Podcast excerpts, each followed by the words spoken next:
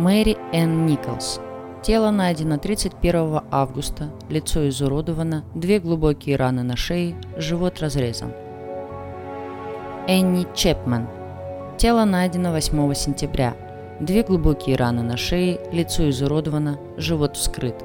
Позднее врачи, проводившие осмотр тела, обнаружили, что убийца вырезал матку. Элизабет Страйт. Тело найдено 30 сентября. Перерезано горло. Поначалу у полиции были сомнения, считать ли ее жертвой потрошителя, потому что как ни тело, ни лицо не были изуродованы. Позднее стало ясно, что потрошителя просто спугнули, и он отправился на поиски новой жертвы, которую нашел неподалеку на Митр-сквер. Кэтрин Эдоус. Тело найдено 30 сентября. Горло было перерезано, живот вскрыт, кишки наполовину вытащены и закинуты за плечо. Убийца забрал с собой почку и часть отрезанной матки. Мэри Джейн Келли. Тело найдено 9 ноября. Это единственное убийство, которое произошло в закрытом помещении, у нее в комнате. Труп изуродован до неузнаваемости, живот вскрыт, практически все внутренние органы отсутствовали, исчезло и сердце. Привет! Сегодня понедельник. И хоть по факту у меня нет сегодня доступа к компьютеру, но выпуск все-таки вышел. Ты слушаешь Дарью Александровну, и перед тем, как провести расследование с лучшими сыщиками Лондона конца 19 века, я тебе кое-что расскажу. Я пересилила врожденную скромность и теперь готова предложить тебе много расширенной информации в обмен на совсем немного твоих денег. Будем откровенны, чеканная монета в нашем мире очень важна, а я готова делиться своими наработками по систематизации информации, а заодно и мыслями. Я завела аккаунт на платформе Boosty и предлагаю тебе ознакомиться с ништяками, которые там доступны. Ну а если говорить немного более информативно, то тебя там ждут такие рубрики, как статьи по истории литературы. Туда же переезжают выпуски по личностям, как был Ози Осборн и Шклярский. Там же закрытые стримы, способность влиять на тему выпусков и многое другое. Также статьи не будут ограничены только по истории, но скорее всего будут и мистификации – Вообще все, что я найду интересного, то, что не влезает в полноформатный выпуск еженедельника, так скажем, будет там. Я оставлю для тебя ссылку в описании, а также, если тебе захочется сказать мне спасибо, номер карты.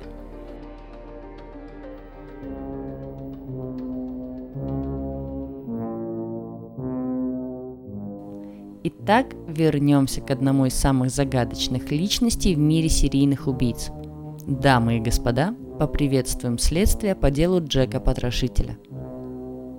Живот вспорот, горло перерезано.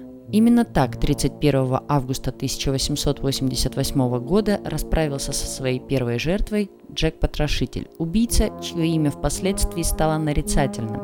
Он, державший в страхе весь Лондон, прославился не только своей жестокостью, но и потрясающей скрытностью. Ранним утром 31 августа лондонский извозчик Чарльз Кросс ехал через район Уайт-Чепел. Его внимание привлекло нечто темное, лежащее на обочине. Подойдя поближе, Кросс понял, что наткнулся на еще теплый труп немолодой женщины. Ее горло было перерезано так, что голова еле держалась, а живот был вспорот. Прибывшие на место сыщики установили погибшую. Ей оказалась престарелая проститутка Мэри Энн Николс – Дело спустили на тормозах. Приличные люди в бедняцкий Уайт-Чепел не заходили. Власть там принадлежала бандам, а потому известия об убийстве очередной проститутки, ну, мало кого впечатлили. Немногим ранее в этих трущобах были найдены изувеченные тела Эммы Смит и Марты Тембран. Тоже проституток, однако убитых при других обстоятельствах. Первая подверглась групповому изнасилованию, а вторую буквально искромсали ножом. Патологоанатом насчитал 39 резаных ран. Вскоре, однако, сыщикам пришлось вернуться в неблагополучный район. Неподалеку от места, где убили Николс, бродяги нашли тело другой женщины, очередной проститутки со вспоротым животом и перерезанным горлом. Но кое-что отличало это убийство от предыдущего. Кишки женщины были переброшены за плечи, а вскрытие в морге показало, что после смерти у жертвы вырезали матку преступник формировал свой фирменный почерк. Второе подряд зверское убийство вызвало волнение в городе. Оказывается, Скотланд-Ярд давно подозревал, что в Лондоне завелся серийный убийца. Дело было не только в почерке. Неподалеку от трупа нашли конверт с кольцом и деньгами. То есть душегуб давал понять, что совершает преступление не из скорости, а по иным мотивам. К расследованию были привлечены сразу три детектива-констебля. Фредерик Эберлайн, Генри Мур и Уолтер Эндрюс. На следующий день после очередного убийства Уайт Чеппел в газете Star во всю первую полосу занимала небольшая заметка с огромным заголовком – новое ужасное убийство Уайт Чеппеля. Другие издания мигом подхватили сенсацию. Кто-то разнес слух, будто убийство является частью европейских колдовских ритуалов. Дело в том, что значительную часть населения составляли евреи, беженцы и иммигранты, которые спасались от погромов, происходивших в Российской империи. Лондон охватили схожие антисемитские волнения. Под давлением общественности полиция арестовала Джона Пейзера – польского еврея, который проходил подозреваемым по первому убийству. Но у мужчины было железное алиби на момент совершения обоих преступлений и вскоре его отпустили. 27 сентября в Центральное агентство новостей пришло письмо, адресованное директору. «Дорогой шеф, я со всех сторон слышу, что меня уже схватили, но им меня не взять. Я не перестану их резать, пока меня не поймают. Вы обо мне скоро услышите постскриптум гласил «Придержите это письмо, пока я еще что-то не натворю. Тогда и напечатайте. Ваш Джек-потрошитель». Джек не заставил долго ждать, и через три дня, ночью 30 сентября, совершил очередное, теперь уже двойное убийство, вновь напав на уличных проституток. Обезображенные тела Элизабет Страйт и Кэтрин Эдоус нашли быстро – они находились на параллельных улицах, и, как выяснил судмедэксперт, Эдоус была убита менее чем за 10 минут до того, как нашли ее тело. Преступник явно спешил и был встревожен.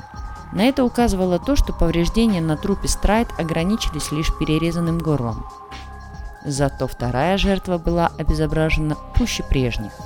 Джек изуродовал ей лицо, полностью вынул кишечник и обмотал его вокруг правого плеча, вырезал почку – на все это у него ушло от 3 до 5 минут. Затем маньяк сбежал от возможных преследователей проулками, в которых явно хорошо ориентировался. Успел помыть руки и нож в баке с дождевой водой, а также написал мелом на стене одного из домов провокационную надпись «Евреев не зря обвиняют во всех преступлениях». Подтверждение авторством стала часть окровавленного передника одной из жертв. На следующее утро все газеты Лондона напечатали письмо Джека Потрошителя и страшные заметки многочисленных репортеров. Паника, которая так и охватила город, приобрела параноидальные формы. Масло в огонь подлила открытка дерзкого Джеки, которая также была опубликована на следующий день после убийства. В ней маньяк позволил себе ехидничать. Как видите, я не шучу. Думаю, вы все наслышаны о моей новой работе – Первая успела пискнуть, не удалось прикончить ее с одного удара. Спасибо, что напечатали письмо, как я вас и просил. Вы мои добрые помощники. Но вскоре оказалось, что у следствия появился первый свидетель. Извозчик, проезжавший мимо во время одного из убийств, запомнил общие черты убийцы. Высокий рост, крепкое телосложение, длинные каштановые волосы. После он сокрушался, что не разглядел лицо потрошителя – потому что на улице, как назло, не горели фонари. И пока проститутки боялись выходить на улицу, а доктора запирали в сейфах свои саквояжи, патологоанатом Фредерик Браун заявил, что убийца, возможно, врач, так как быстро вырезать почку в темноте можно, если только знаешь, где она находится. И вот полиция устроила массовую облаву на Уайт-Чепел – Итог рейда был неутешителен. В руки закона попались несколько контрабандистов, карманников и грабителей. Но потрошитель оставался на свободе. Задержания продолжались. За один только октябрь 1888 года полиция допросила более двух тысяч и арестовала 80 человек. Но ни на шаг к разгадке следователи не приблизились. Лондон ждал нового убийства – Напряженное спокойствие нарушило письмо, которое получил 15 октября Джордж Ласк, член комитета бдительности Уайт-Чепела, группы добровольцев, патрулировавших район. Послание гласило «Письмо из ада. Мистер Ласк, сэр, я посылаю вам половину почки, которую я взял у одной из женщин и сберег для вас. Вторую половину я зажарил и съел, так как она была прелестной на вкус. Я пошлю вам окровавленный нож, которым вырезал ее, если вы подождете немного дольше. Попробуйте остановить меня, мистер Ласк. Но подписи Джек Потрошитель в письме не было. Да и написано оно было с многочисленными ошибками, поэтому фальсификацию быстро раскусили. Таких попыток выдать себя за маньяка, посылая письма от его имени, было очень много. Вероятно, так пытались поднять продажи своих изданий некоторые газетчики. Но новых убийств не было – потому общественность слегка успокоилась.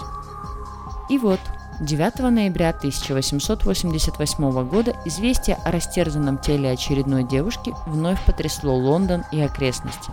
Жертву звали Мэри Джанет Келли. Молодая, в отличие от остальных убитых.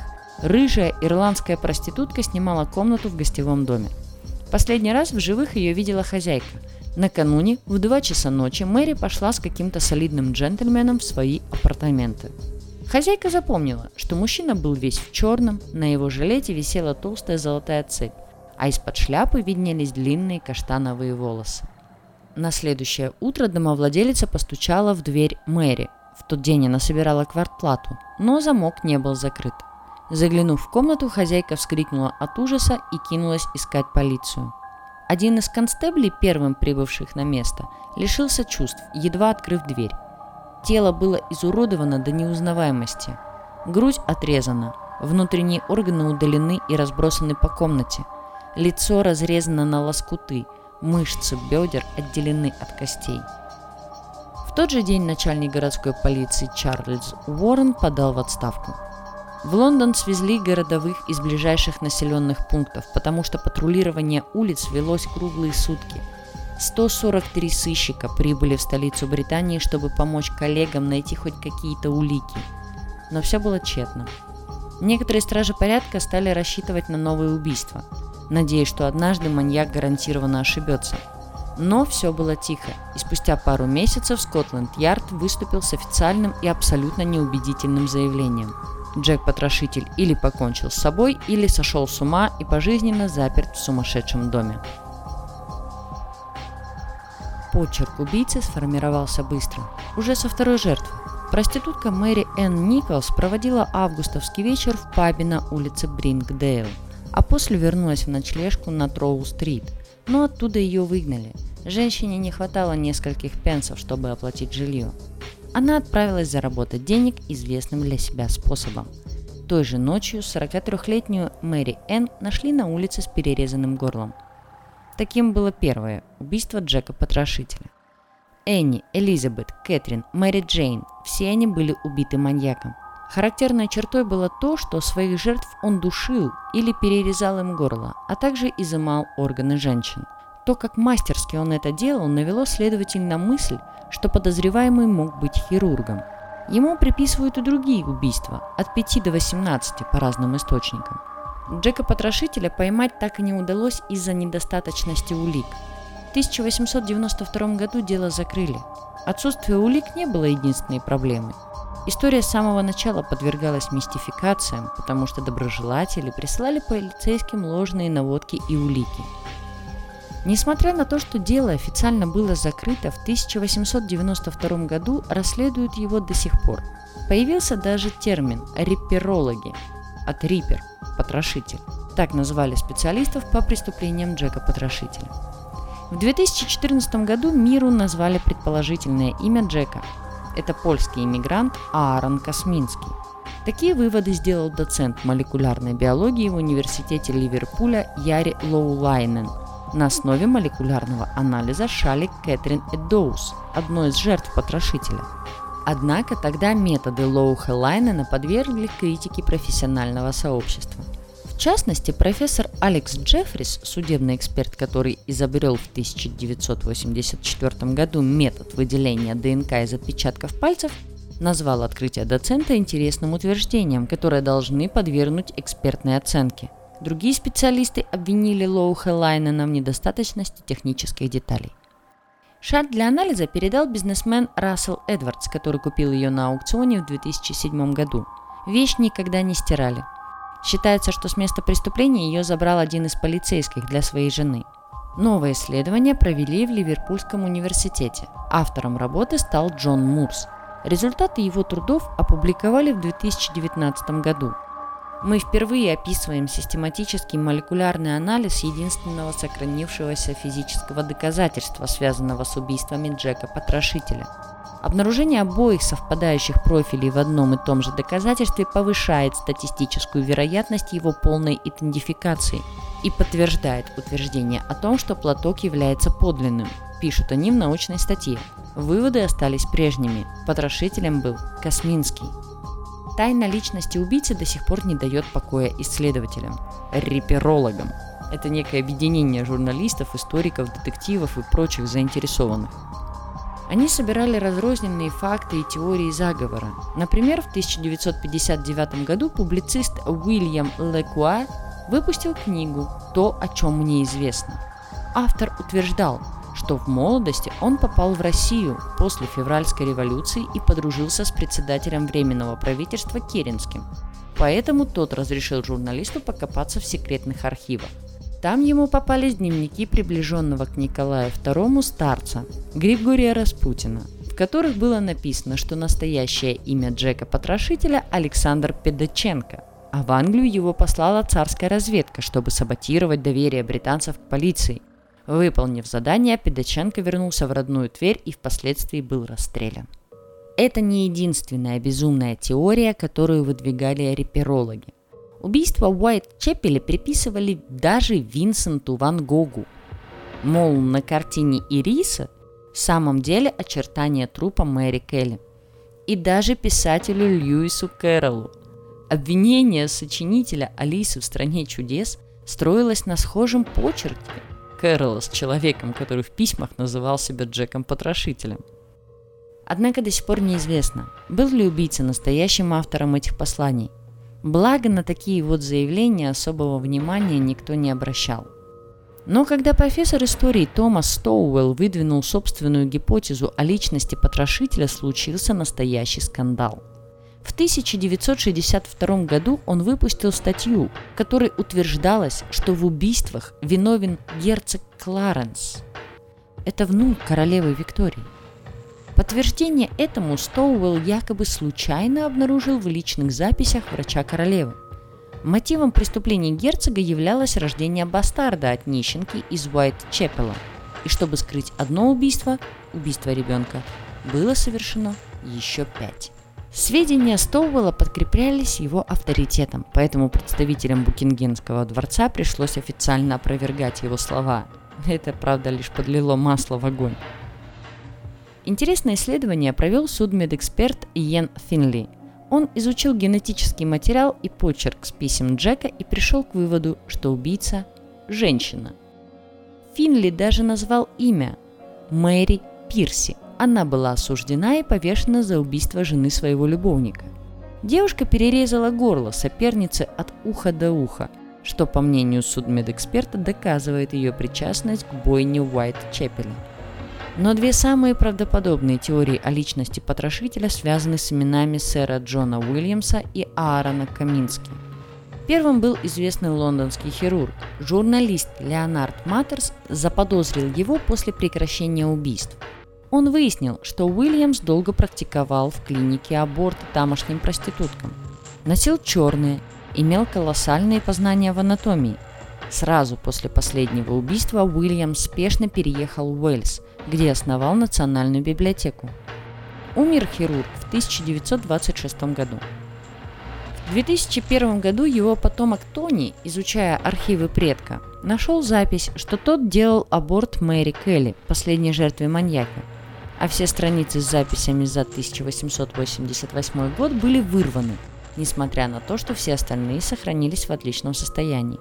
Еще одним доказательством вины хирурга стал 30-сантиметровый хирургический нож и заспиртованные фрагменты женских маток. Мотивом к совершению преступления Тони считается бесплодие жены сэра Джона. Он мог мстить проституткам, которые обращались к нему с просьбой сделать аборт за свое горе и неспособность стать отцом. Каминский, напротив, был одним из главных подозреваемых с самого начала официального следствия. Аарон был почти нищим польским евреем-эмигрантом, которого мучили галлюцинации и приступы гнева. Но констебли не нашли весомых улик против него, поэтому Каминский остался на свободе. Через полгода после пятого убийства его насильно отправили в психушку с диагнозом параноидальная шизофрения, где он провел остаток жизни. Новые доказательства его вины нашли уже в этом веке. Сперва доктор Яри Лоухелайнен, эксперт в области ДНК, как мы знаем, уже провел анализ биоматериалов, которые остались на шале. Найденные образцы ДНК доктор сравнил с образцами потомков Камински и объявил, что они совпадают на 99,2%. В начале 2019 года его исследования подтвердили ученые из Ливерпульского университета имени Джона Мурса.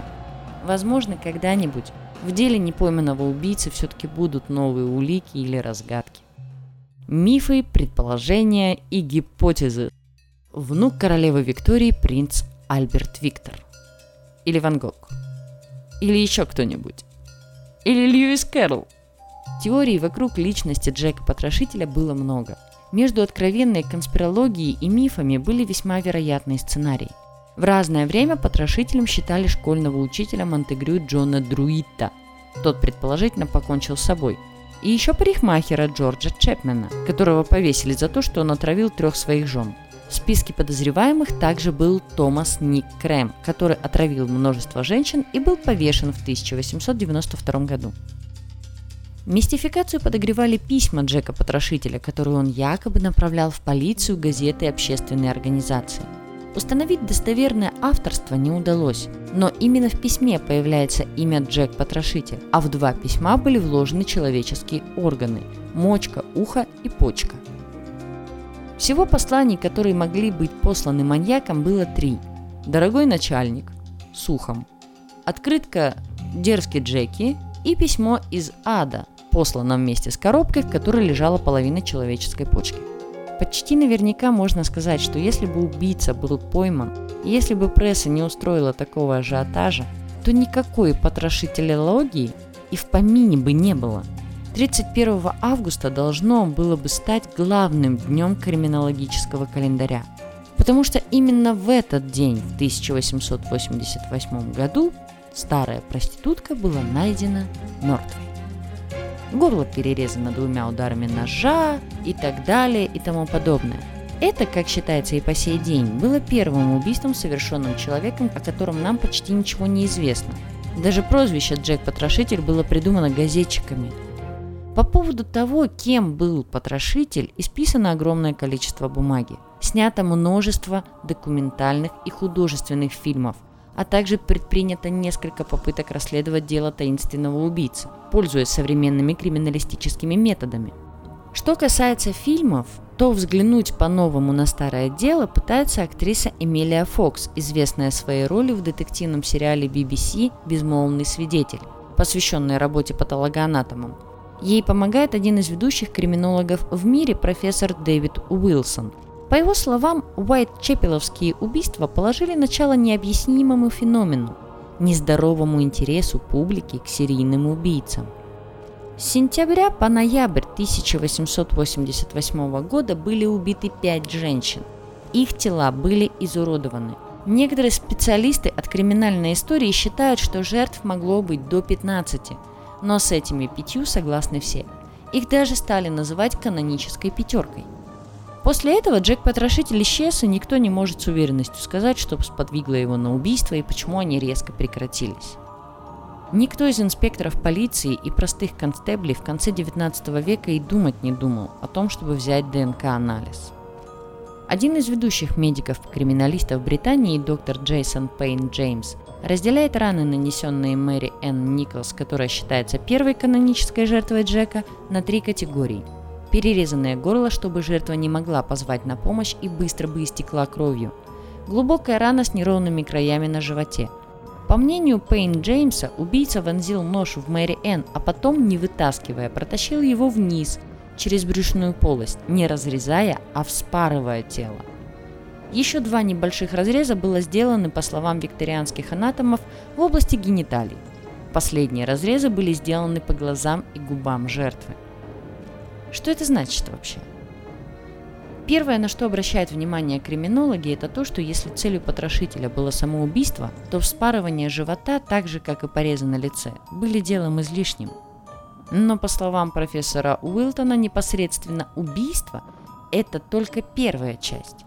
Возможно, главная цель преступника заключалась не в том, чтобы убить жертву, а в том, чтобы ее изуродовать. У криминологов есть понятие «instrumental violence», то есть насилие, которое необходимо совершить для достижения цели. Но в случае с Джеком они выделяют два аспекта. Первый – это сознательное, необходимое насилие. Второй – эмоциональное насилие, точнее насилие, совершенное под воздействием эмоций. Именно то самое expressive violence. Оно совершается не для того, чтобы добиться конкретной цели – в данном случае убийство, а для удовлетворения собственных психофизических потребностей преступника.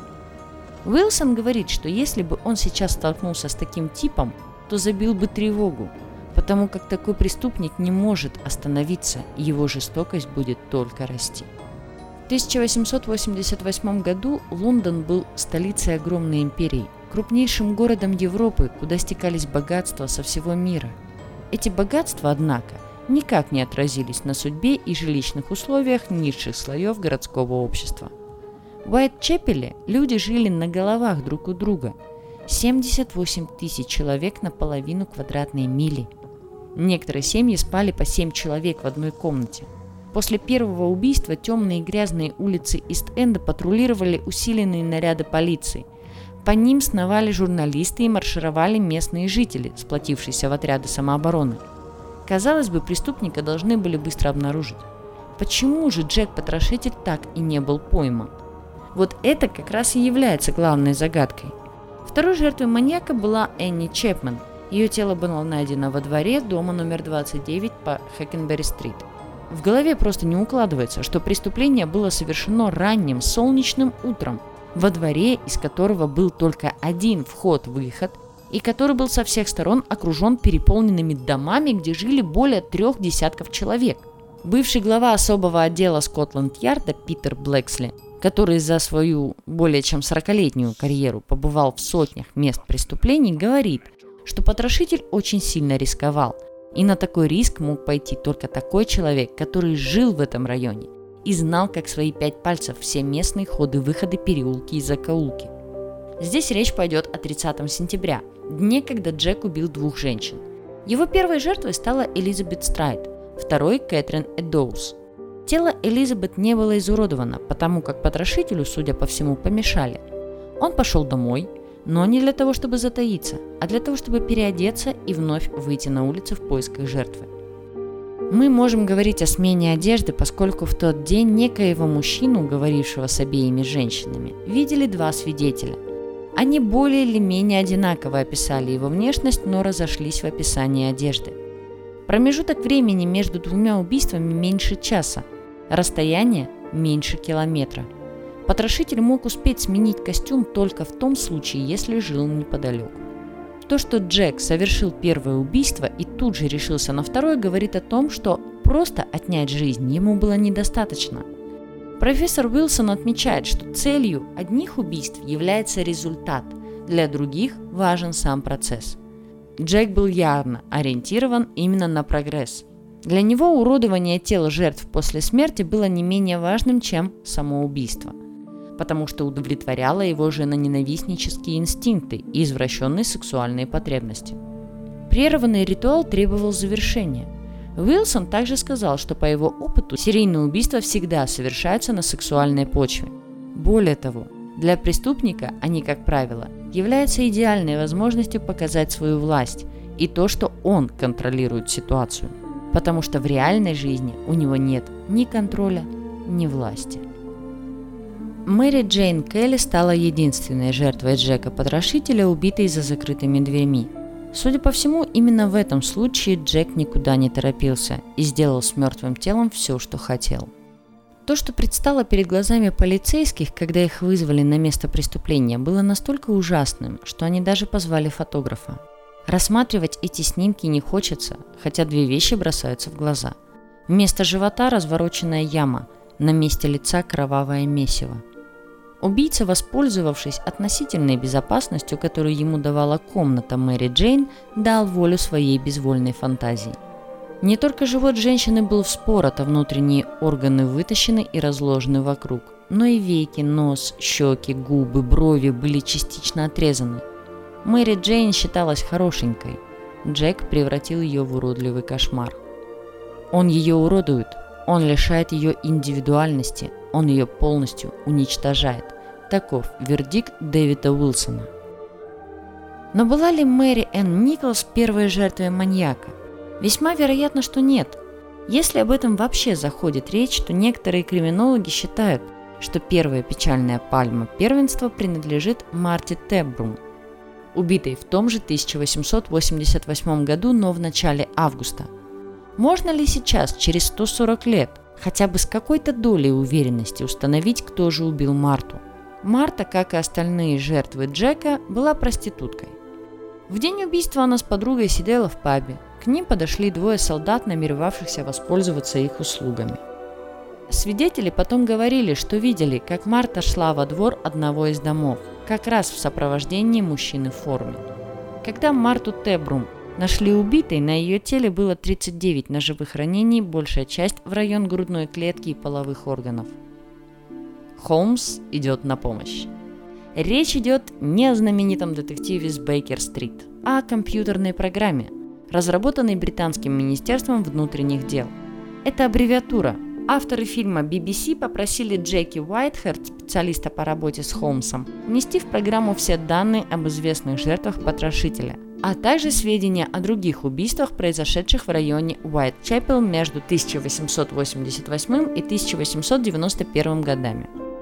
После того, как Холмс обработал всю информацию, а именно данные, касающиеся места убийства, его времени, способа характерного почерка преступника, он выдал вердикт. Марта Тебрум действительно была первой жертвой убийцы из Ист-Энда. На ней он, судя по всему, выучил очень важный урок – перерезать жертве горло удобнее из-за спины, чтобы не слишком испачкаться кровью. Марта единственная из женщин, удар которой был нанесен спереди – а что говорит психология с топографией? Если считать, что Марта была первой жертвой Джека-потрошителя, в чем профессор Уилсон нисколько не сомневается, можно попытаться определить, где он жил. Речь идет о называемом географическом профилировании. Сэм Ландерген, ведущий специалист в этой области, отмечает, что серийные преступники, не обязательно убийцы, делятся на гастролеров и мародеров. Гастролеры совершают преступления вдали от собственного дома – мародеры вокруг места жительства. Во втором случае, если отметить на карте места убийств, жить преступник, скорее всего, будет где-то посередине, окруженный местами преступлений, как паук в паутине. Анализ поведения известных и пойманных серийных убийц показывает, что подавляющее большинство от 85% до 90% являются именно мародерами. Конечно, нельзя со стопроцентной гарантией утверждать, что Джек был из этого большинства – но более чем вероятно, что жил он где-то посередине между шестью местами преступлений, если считать каноничную пятерку и Марту. Кроме того, по имеющейся статистике, первое убийство, как правило, совершается ближе других от дома. Предполагаемое место жительства потрошителя, вычисленное с использованием техники географического профилирования, находится неподалеку от места убийства Тебрум. Возможно, вы скажете – что в этих выводах и заявлениях слишком много предположений, которые, возможно, не соответствуют действительности. Но одно цепляется за другое. Если верить компьютерному Холмсу, Марта была первой жертвой, а потрошитель жил в самом сердце Уайт-Чепела и прекрасно знал этот район, что в свою очередь позволяет существенно сузить круг подозреваемых. Кто точно не он – в свое время полиция допросила в качестве свидетелей более 300 человек, из которых более 80 были на какое-то время арестованы. Поскольку потрошитель так и не был найден, кандидатов на эту роль было предостаточно. Первым идет внук королевы Виктории, принц Альберт Виктор. Против принца говорит то, что какая-то проститутка заразила его сифилисом, и он с тех пор смертельно ненавидел всех представительниц древней профессии. Ну и про бастарта тоже. Но этот вариант никак не проходит, потому что в день двойного убийства он находился с бабушкой в королевском замке в Шотландии и поспеть в Лондон, чтобы совершить убийство, ну никак не мог. Следующий персонаж – художник Уолтер Сикард. Против него говорит то, что он написал немало картин, на которых изображал женщин либо уже убитых, либо таких, которых вот-вот убьют. Считалось, что только сам потрошитель мог изображать сцены убийств с той страстью и вдохновением. Но и у него есть алиби. Как раз в это время он находился во Франции, откуда даже привез свою самую знаменитую картину «Октябрьское солнце». После смерти торговца хлопком Джеймса Мелбрика был обнаружен его дневник якобы с признанием – что потрошитель – это он. Но опять не состыковка. Анализ химического состава бумаги и чернил, которые были написаны в дневник, показал, что они были произведены не в викторианский период, а гораздо позже. Не обошлось и без американца. В документальном фильме от BBC утверждается, что американский гражданин Фрэнсис Тамблди – шарлатан и мошенник, и был потрошителем. Во-первых, он был гомосексуалистом. Во-вторых, действительно ненавидел весь женский пол. У него даже была анатомическая коллекция женских маток. Но и с его кандидатурой большие проблемы. Он обладал очень заметной внешностью. Так что нет никаких сомнений, что если бы он прошелся по Уайт-Чепелу, то его просто нельзя было не заметить. Особенно с его внушительные густые усы – ну и те два свидетеля, которые видели человека, разговаривавшего с двумя жертвами незадолго до их убийства, не слышали, чтобы мужчина говорил с американским акцентом. Так кто же он? Если суммировать показания свидетелей, а также результаты географического профилирования и психологического анализа действий убийцы, речь идет о человеке, который находился в это время в Уайт-Чепеле и ничем из толпы не выделялся – более того, его дом должен был находиться вблизи от места, где было совершено первое убийство – Марты Тебру. По мнению авторов фильма, такой человек действительно был. Он жил в Уайт-Чепеле, отличался склонностью к насилию и соответствовал описанию двух свидетелей. И, конечно же, его имя Аарон Косминский. Мы можем с уверенностью сказать, что он эмигрировал в Британию со своей семьей и жил в доме на Сион-сквер с братом и сестрой. Мы также знаем, что примерно с 1885 года он уже страдал от психического заболевания. Говорил, что слышит голоса, которые склоняют его к насилию. Нам известно, что когда полицейские обходили все дома и квартиры вблизи мест преступления, они обратили внимание на Косминского. Он показался им немного подозрительным, но они решили за ним неофициально наблюдать. Есть основания считать, что именно это наблюдение привело к тому, что он перестал убивать. Кроме того, где-то через три года после убийств семья была вынуждена поместить его в приют для душевнобольных, потому что Косминский стал кидаться с ножом на собственную сестру. Косминский умер в приюте для душевнобольных в 1919 году от гангрены. Однако мы ни теперь, ни в будущем и, скорее всего, так и не сможем со стопроцентностью сказать, кто скрывался под прозвищем Джек Потрошитель, кто стал и останется самым известным, самым таинственным и одним из самых жестоких убийц Британии. В 1888 году бедные районы Лондона напоминали пороховую бочку. Засилие иммигрантов, повальное пьянство, нищета, безработица, проституция, постоянные вспышки вирусных заболеваний. В общем, недовольство обитателей этих богом забытых кварталов становились настолько явными, что жители богатых районов боялись здесь показываться – Отсутствие рабочих мест стало одной из причин огромного количества проституток на улицах города. За год полиция насчитала 62 борделя, и это только те, которые удалось обнаружить. Ну, конечно, такая обстановка не могла породить ничего, кроме жестокости и аморальности. И вот осенью 1888 года Лондон содрогнулся от невиданных доселе преступлений – Серийный маньяк не только убивал проституток, но и делал это с особой изощренностью, удаляя у своих жертв внутренние органы и так далее и тому подобное. В общем, ничего хорошего из Лондона в 1888 году вынести не удалось. Но зато мрачные и кровавые легенды всегда привлекали внимание людей. А если есть спрос, то будет и предложение. Об убийце из Уайт-Чепела написано множество книг – песен, сняты десятки фильмов, есть даже несколько компьютерных игр. А вот Майкл Биддин, писатель, эксплуатирующий образ Шерлока Холмса, издал детектив о том, что знаменитый сыщик вывел Джека Потрошителя на чистую воду. Им оказался профессор Мариарти. Вот так вот. Давайте немножко по интересным фактам. Три послания Джека Потрошителя были утеряны из архивов. Неизвестно, затерялись они или намеренно похищены. В 1988 году, спустя столетие, первое письмо убийцы анонимно возвращено в отдел полиции Лондона. Удивительно, но объектом подозрений стал даже математик и автор книг о приключениях Алисы Льюис Кэрролл.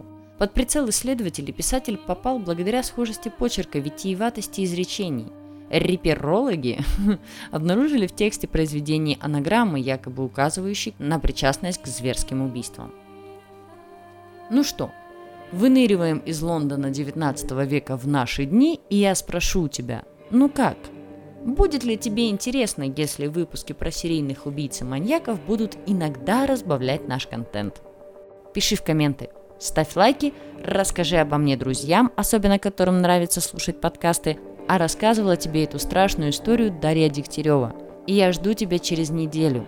Ну а если ты соскучишься раньше, еще раз напоминаю, что все ссылки найдешь в описании. Заходи, подписывайся, становись слушателем любого комфортного для тебя уровня. Давай узнавать историю вместе. До встречи!